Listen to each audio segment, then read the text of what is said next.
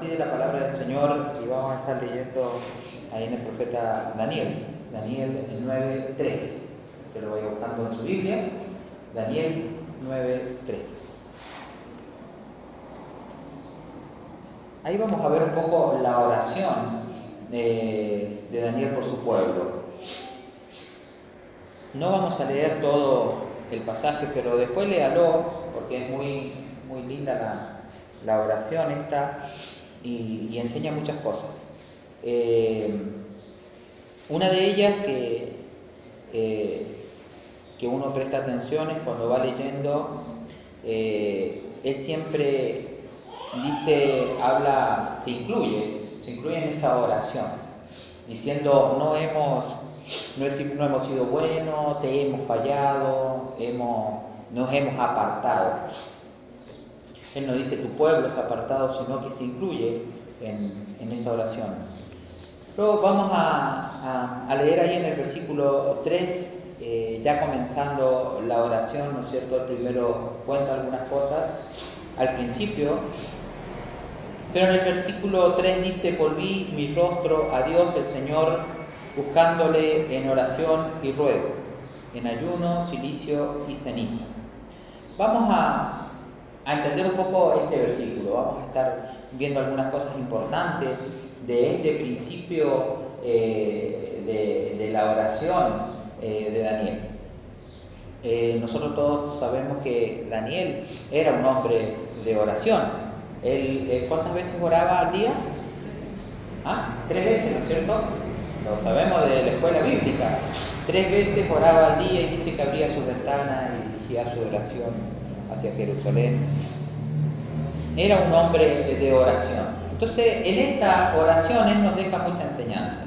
Primeramente dice, volví mi rostro a Dios. Vamos a empezar a entender un poco eh, estas palabras, porque muchas veces lo leemos el pasaje y encontramos muchas enseñanzas, pero eh, vamos a ver la introducción que él hace eh, en su oración. Dice, volver nuestro rostro a Dios Hoy por hoy viene a ser lo más importante para un cristiano. Hoy día, eh, en estos días que estamos viviendo, volver nuestro rostro a Dios eh, tiene que ser lo principal y lo más importante en la vida de cada uno de nosotros. Nuestra mirada muchas veces está puesta en todo lo que nos rodea, en nuestra vida, está puesta en la familia, está puesta en trabajo, está puesta en la salud, está puesta eh, en un montón de otras cosas que nos rodean como personas a cada uno de nosotros.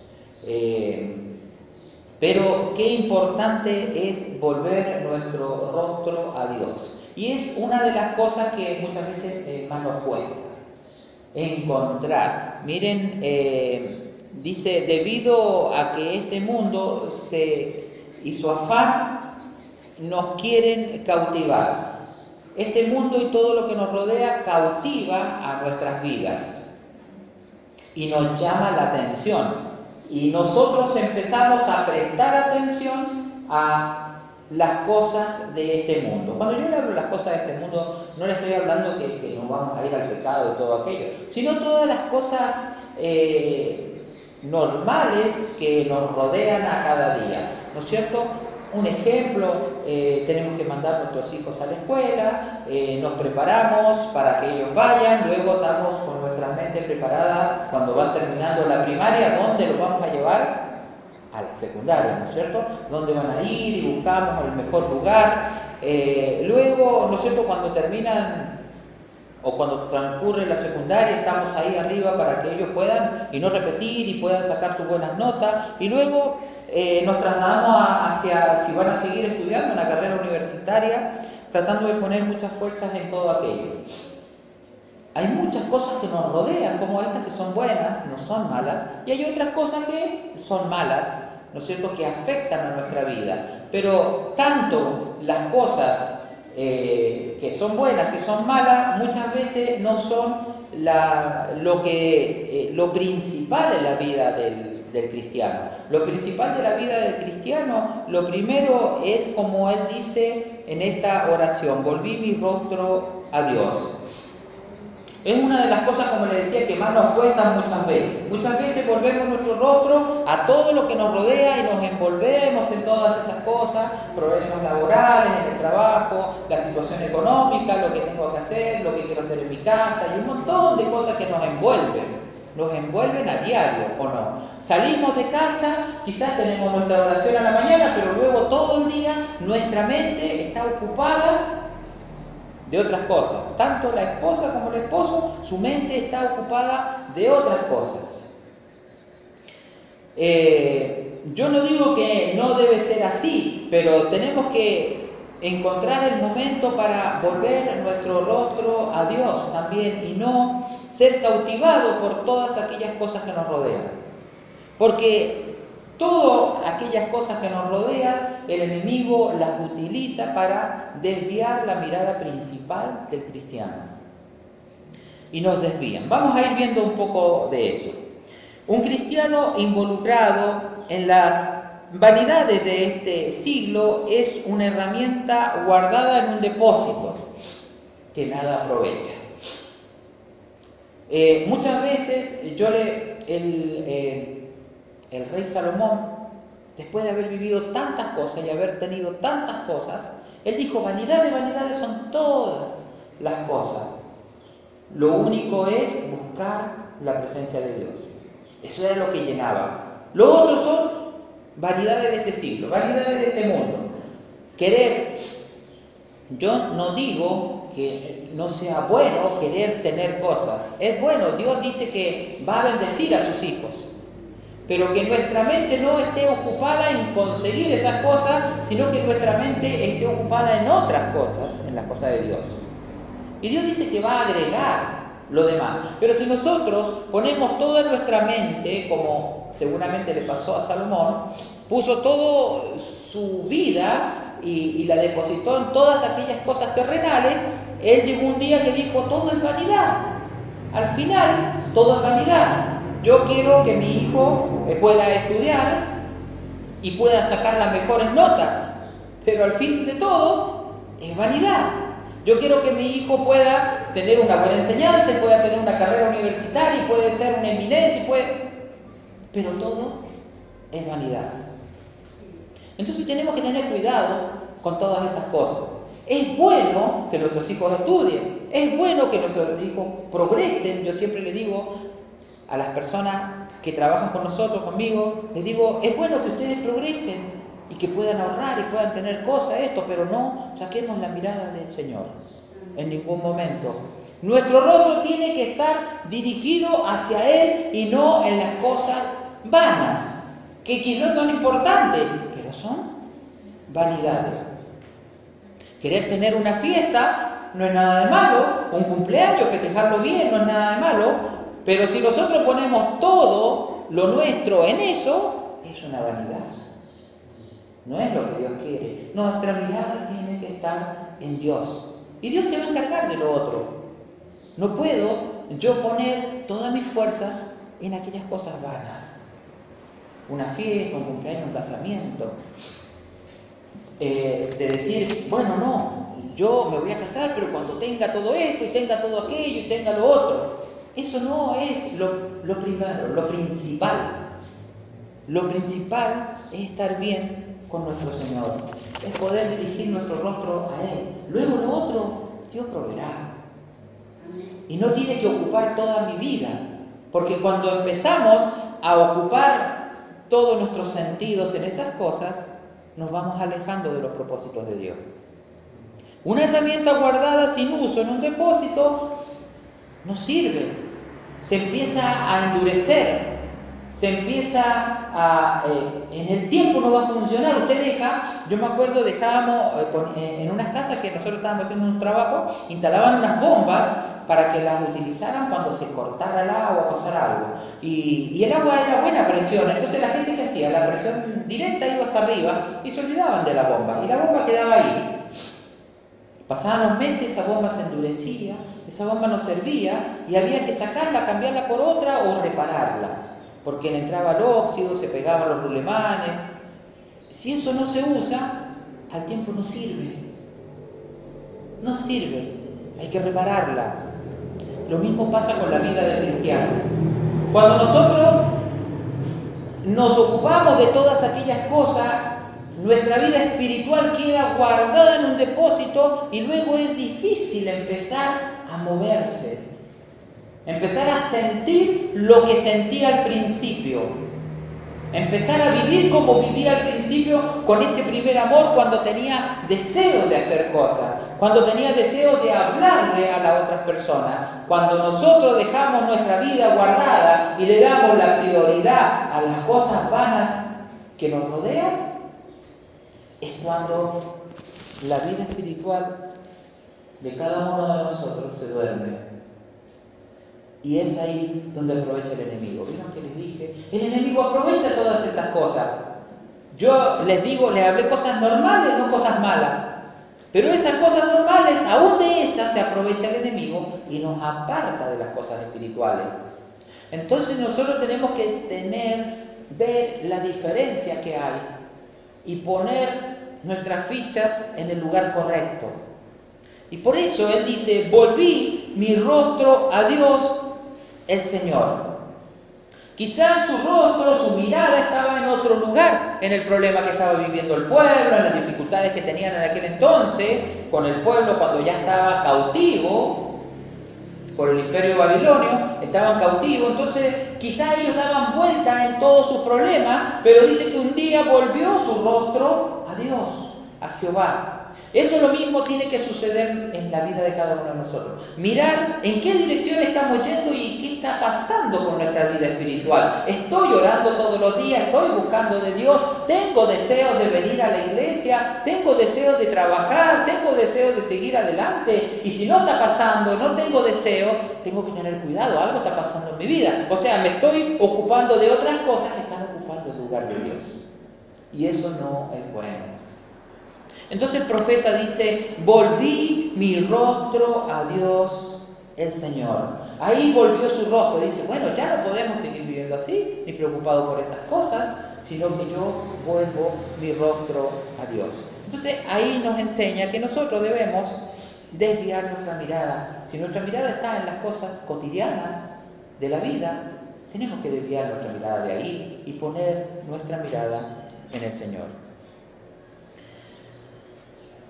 Luego dice, luego de volver su rostro a Dios, dice, buscándole en oración y ruego. Y vamos a analizar otra palabra, buscándole. Buscándole, esta palabra, ¿qué es lo que es? todos los que saben, ¿qué es lo que es? Buscar, buscar es un, es un verbo, ¿no es cierto? Es un verbo. Entonces, ¿un verbo qué es lo que indica? Acción. Acción, movimiento, ¿no es cierto? Un verbo indica acción. Eh, miren, buscándole. Entonces, vamos a tomar un ejemplo muy rápido. A mí me ha pasado. A mí me ha pasado. Eh, he perdido cosas. Y cuando usted pierde algo eh, que es importante o es de valor, no sé si alguien perdió una llave eh, cuando te, o sea, tiene un vehículo, tiene su auto y, dejó la llave en un lugar y se la perdió y no puede, no puede, imagínense que está en el otro lado y pierde la llave y no puede irse. Entonces, ¿qué es lo que va a hacer? Va a buscar la llave por todos lados. Entonces sus sentidos, todos sus sentidos, ¿dónde van a estar? En la búsqueda. En la búsqueda de la llave. Si perdieron plata, si perdieron dinero, yo dejé un dinero acá, un dinero importante en algún lugar, y lo voy a buscar y voy a dar vuelta a la casa y todos mis sentidos van a estar ahí y lo voy a buscar hasta que lo encuentre. Y capaz que después, en las horas, me doy cuenta que lo gasté en otra cosa. Puede pasar. Pero cuando perdemos algo importante, lo vamos a buscar, ¿o no? Y todos nuestros sentidos, ¿dónde van a estar? En la búsqueda de eso que es importante. Bien, entonces, ¿esto qué nos indica esta palabra? Cuando dice, vuelvo mi rostro a Dios, dice, volví mi rostro a Dios buscándole, porque porque nosotros no solamente Él dice, volví mi rostro a Dios, sino que lo que hizo, le buscó a donde estaba. Era necesario encontrarlo, porque él vuelve su rostro, pero no, no tenía la dirección. Entonces la dirección la tuvo que buscar, buscar, buscar hasta encontrarla. Esto nos dice que nosotros tenemos que buscar a Dios. Tenemos que ver, para ver su rostro debemos buscarlo. No es solamente, oh Señor, aquí estoy, levanto mi cabeza, ayúdame. No, debemos de buscarlo. Debemos de buscarlo en la oración. Si no lo buscamos en la oración, no lo vamos a encontrar. Es imposible encontrarlo. Tenemos que buscar de la presencia de Dios para nuestra vida. Esto es lo importante. Entonces, cuando Él dice, volví mi rostro a Dios, el Señor buscándole en qué? En oración y ruego. Y ahí empieza la parte importante, la parte importante, la más importante, la oración. ¿En qué voy a buscar a Dios? ¿Cómo voy a buscar a Dios? A través de la oración. Si nosotros conversamos con Él, hablamos con Él, nuestras vidas van a estar bien. Yo estoy seguro, pero debemos de buscarle. En cada momento, buscarle. El esposo, la esposa, los hijos, todos deben de buscar a Dios. Es la única forma, es la única manera de poder vivir una vida bendecida. Si yo pongo mi mirada en las otras cosas, seguramente me voy a llenar del problema y no voy a encontrar la solución. En cambio, si nosotros buscamos el rostro de Dios, Él va a tener la respuesta a nuestras necesidades. Buscándole en oración y ruego. Era necesario para el pueblo, era necesario para Daniel y para el pueblo buscarle de esta manera, porque ellos ya estaban cautivos, ya había sido predicado por los profetas anteriormente que les iba a pasar esto, porque el pueblo de Israel era desobediente, ustedes lo saben, hemos leído a través de la Biblia que el pueblo de Dios, su pueblo Israel, era desobediente, se olvidaban de Dios. Cuando le buscaron allá en Egipto, Dios les dio la libertad, los sacó de Egipto, pero después se olvidaban. Al otro día ya se olvidaban. Al otro día veían una dificultad y ya hablaban en contra de Dios. Ya no les gustaba. Entonces ellos estaban apartados. Cada vez iban y Dios les ayudaba, veían la, mano de Dios y se ponían contentos. Y cuando veían algún, algún problema, ¡guau! Listo ya está, no, Dios no existe, no lo queremos, o adoremos a otros dioses, ¿para qué este Dios nos trajo acá? Era su Dios, era el Dios que usted tiene, el que tenemos cada uno de nosotros, el Todopoderoso, el que puede hacer todas las cosas realidad. Y dice que Dios cuando estaban en el desierto y ellos tenían, oh, decían, tenemos frío, y les mandaba una estufa, ahí les ponía una estufa y no había gas pero Dios le ponía una columna de fuego al lado del pueblo. Porque Dios lo puede hacer todo.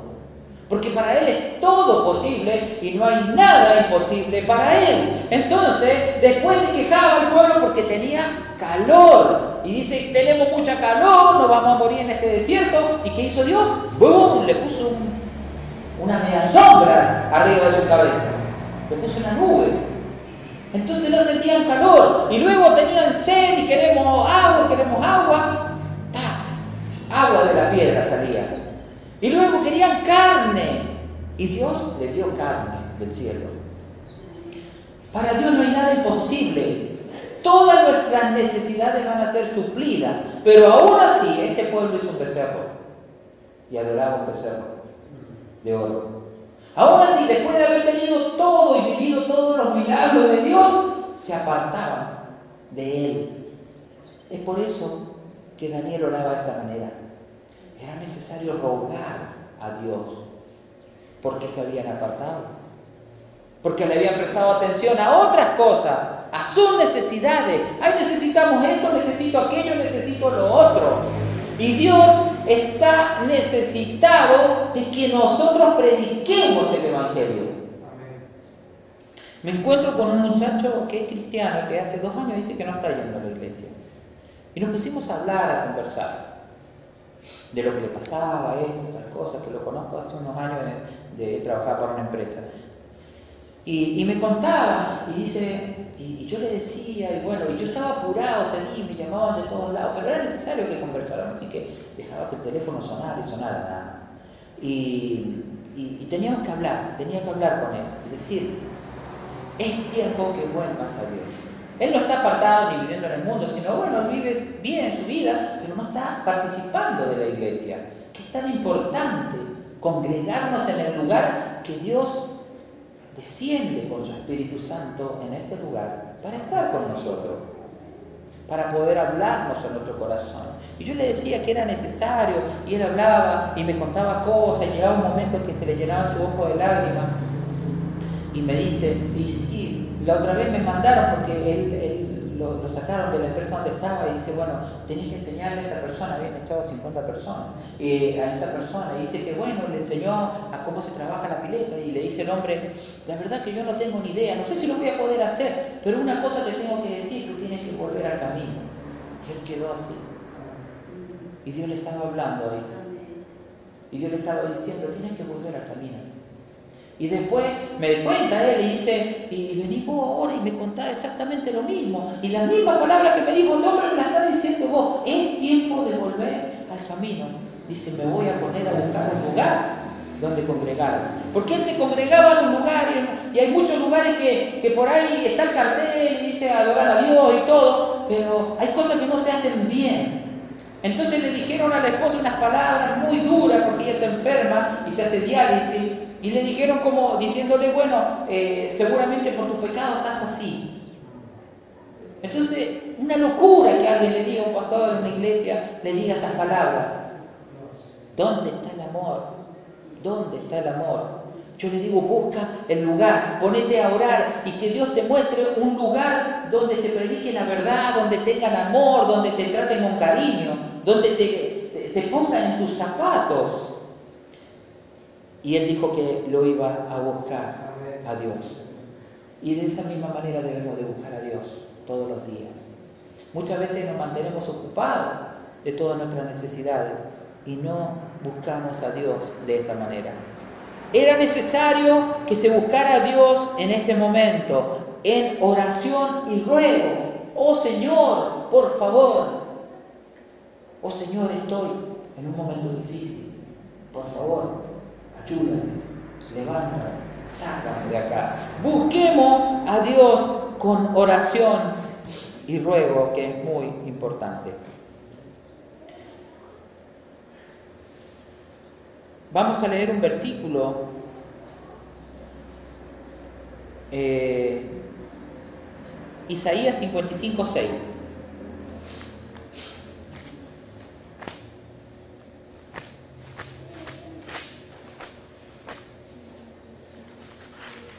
Estaré acompañando estos versículos. Dice Isaías, buscad a Jehová mientras pueda ser hallado, llamadle en tanto que Él está cercano. El Señor nos dice, busquemos a Jehová mientras Él pueda ser hallado. Y primera de Crónicas 16, 10 y 11.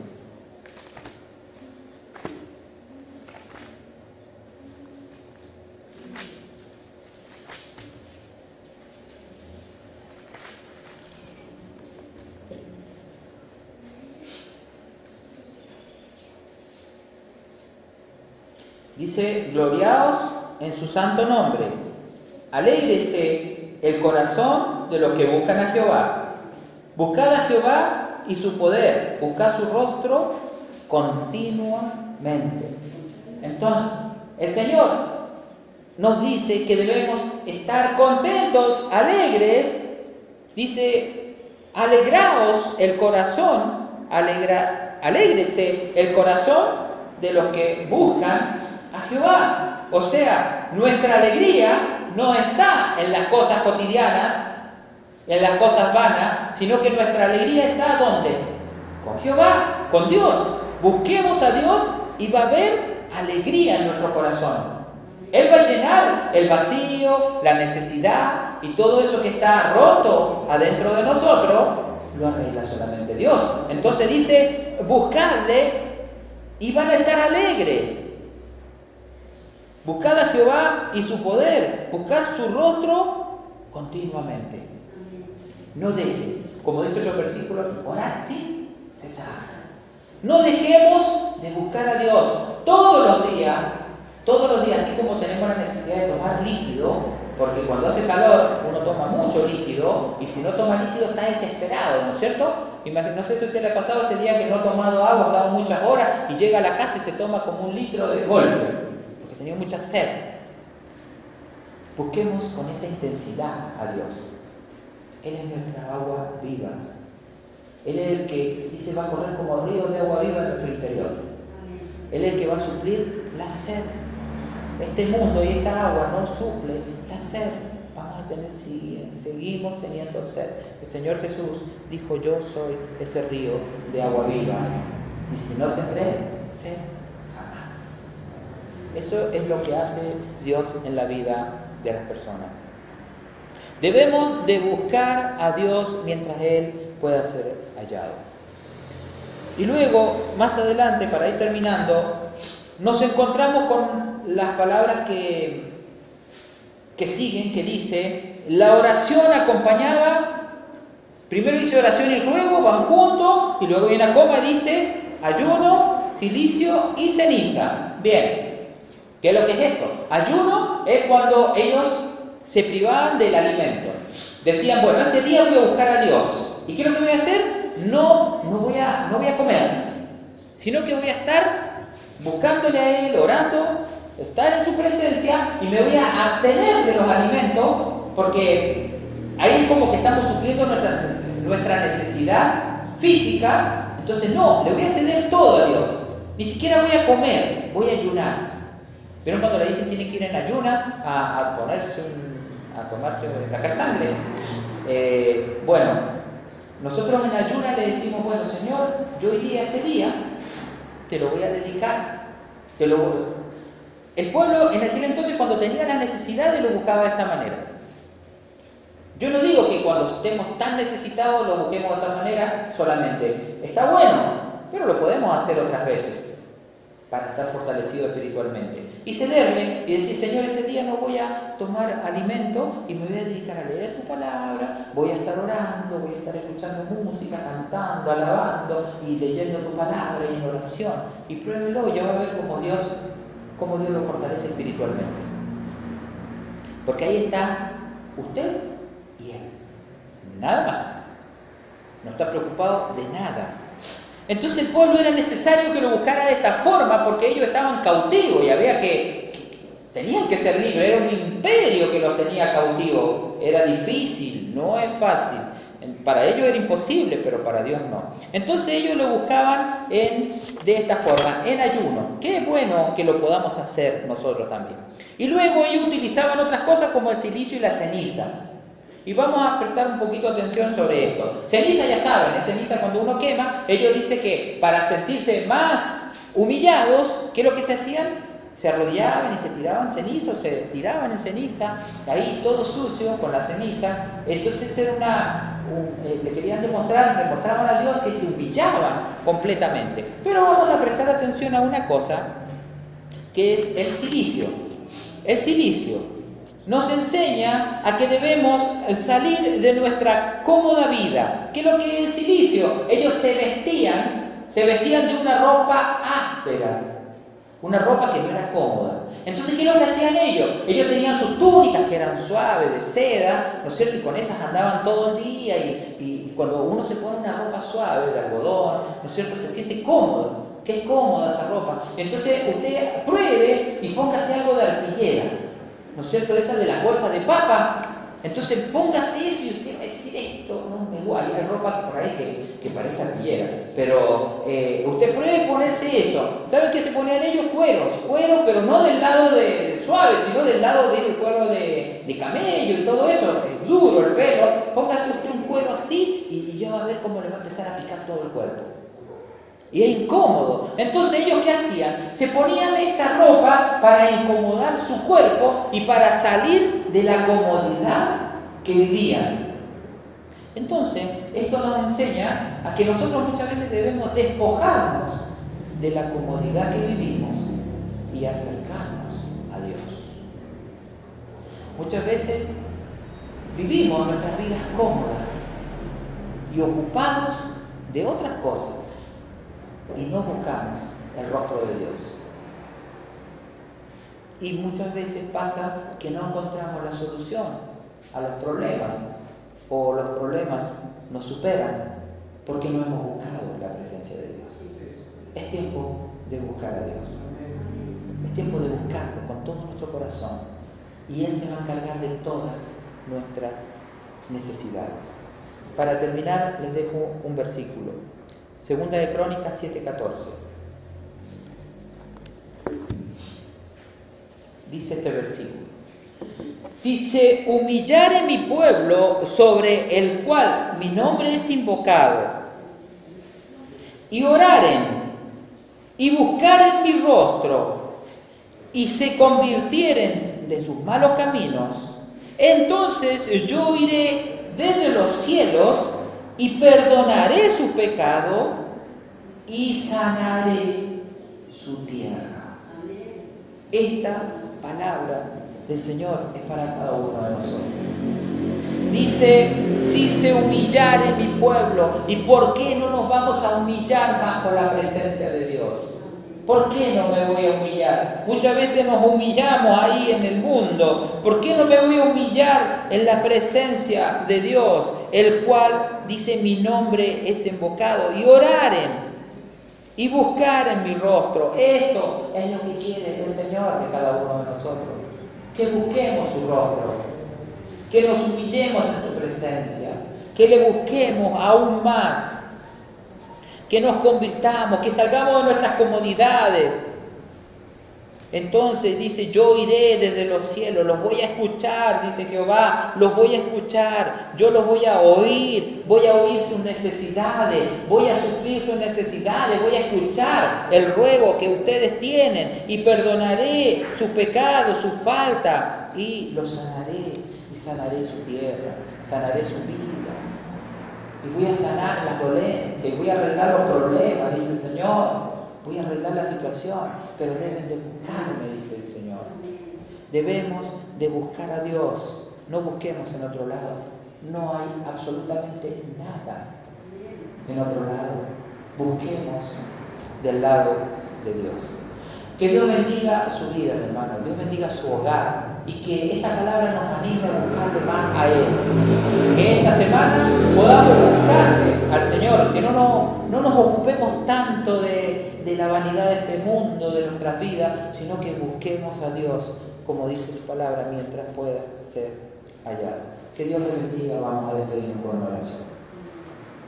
Padre que estás en los cielos, gracias te doy en el nombre poderoso de Jesucristo.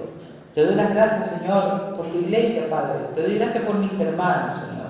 Por, por cada uno de ellos, Padre, porque ellos han venido a tu casa de oración. Han venido buscando tu rostro, Padre Celestial. Te pido, Señor, por cada uno de ellos, Padre, que tú les bendigas. Que tú, Padre, puedas conceder la petición de su corazón, Señor. Que tú llenes, Padre Celestial, todo vacío que tú puedas obrar y bendecir y tú puedas sanar si hay dolencia, enfermedad, en el nombre poderoso de Jesucristo. Bendice, Padre, bendice tu iglesia, bendice los jóvenes de tu iglesia, Padre, que ellos puedan tener fortalezas y fuerzas aún mayores para seguir adelante, Señor. Bendice cada hermano, Padre, cada hermano nuevo, Padre, en el nombre poderoso de Jesucristo que tú los llenes de gracia y que tu palabra esté en sus corazones, Señor. Que tu Espíritu Santo esté mostrando, Señor, todas las cosas. Y así, Padre Celestial, bendice cada uno de mis hermanos. Ayúdanos a emprender, Señor, este viaje nuevamente, Padre, donde vamos a llevar tu palabra, donde vamos a compartir de ti a otras personas. Ayúdanos a hacerlo en este año y el próximo año, Padre, que podamos empezar a caminar como antes, estas calles, Señor, llevando tu Evangelio. Gracias, Padre Celestial, por todas las cosas. Escucha nuestro ruego, escucha nuestras oraciones. Te doy gracias, Señor. Una bendición especial para cada uno de tus hijos. Que esta semana sea una semana de bendición para tu pueblo. En el nombre poderoso de Jesucristo te pido y te doy gracias. Amén. Y amén. Amén, hermano.